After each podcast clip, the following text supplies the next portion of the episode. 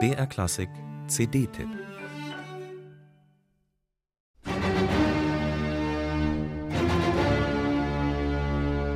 Nummer 5 Rot auf schneeweißem Grund. Die Verpackung lässt an einen Parfümklassiker denken, an einen sanft duftenden Hauch. Doch drin auf der CD, da weht ein ganz anderer Wind. Da pocht das Schicksal nicht erst lang an die Pforte, da stürmt es gleich wie ein Orkan durch die Tür.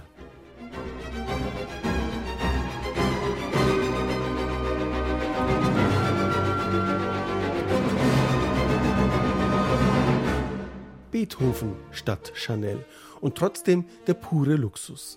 Denn dass die Welt eine weitere Einspielung der fünften Sinfonie unbedingt gebraucht hätte, lässt sich schwerlich behaupten. Luxuriös auch die Produktionsbedingungen. Fünf Aufnahmetage im Wiener Konzerthaus für knapp 31 Minuten Musik. Damit ist die CD gerade mal halb so lang wie ein Christian Drosten Podcast. Aber wenn Theodor Kurenzis am Pult steht, das Enfant terrible der klassischen Musik, der Genauigkeitsfanatiker vom Ural, der Popstar unter den Dirigenten mit seinen engen Jeans und den rot geschnürten Stiefeln, dann hat auch eine halbe CD die ganze Aufmerksamkeit verdient. Eigentlich liebt Korenzis Extreme und Effekte. Er lässt schon mal das ganze Orchester beim Fortissimo aufstehen, er tanzt und tobt am Pult, er wählt rasante Tempi. Hier nicht. Zügig das schon, aber nicht überzogen. Fast skrupulös folgt er Beethovens originalen Metronomangaben und entspricht damit dem Common Sense der historisch informierten Aufführungspraxis.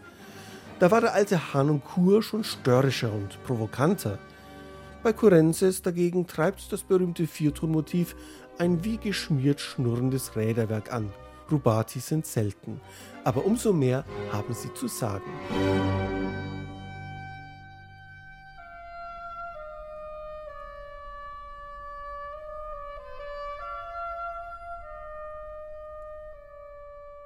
Die Oboe, die sich als einsame klagende Stimme mitten im Sturm erhebt, die goldenen Klarinetten, das tiefe Schnarren des Kontrafagotts, die Bläser des mittlerweile in Petersburg angesiedelten Originalklangensembles Musica Eterna sind mit ihren charakteristischen Farben die heimlichen Stars der Aufnahme. Überhaupt liegt die Stärke der Einspielung in der sorgfältigen Ausgestaltung der Details. Diese bedrängende Steigerung gegen Ende des Kopfsatzes zum Beispiel, sie sorgt für den ersten Gänsehautmoment. Oder dann im zweiten Satz, wenn plötzlich Wärme durch den sonst so vibratolosen Streicherklang strömt.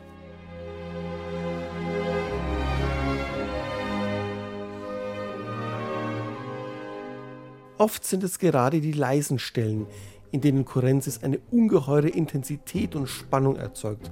Ganz besonders packend im dritten Satz, wo das Scherzo zur spukhaften Nachtmusik wird.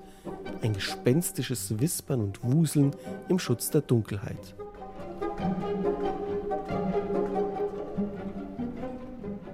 Manchmal hört man in dieser Aufnahme die Klappen und Bögen der historischen Instrumente so deutlich, dass Geräusche Papst Helmut Lachenmann seine Freude dran hätte.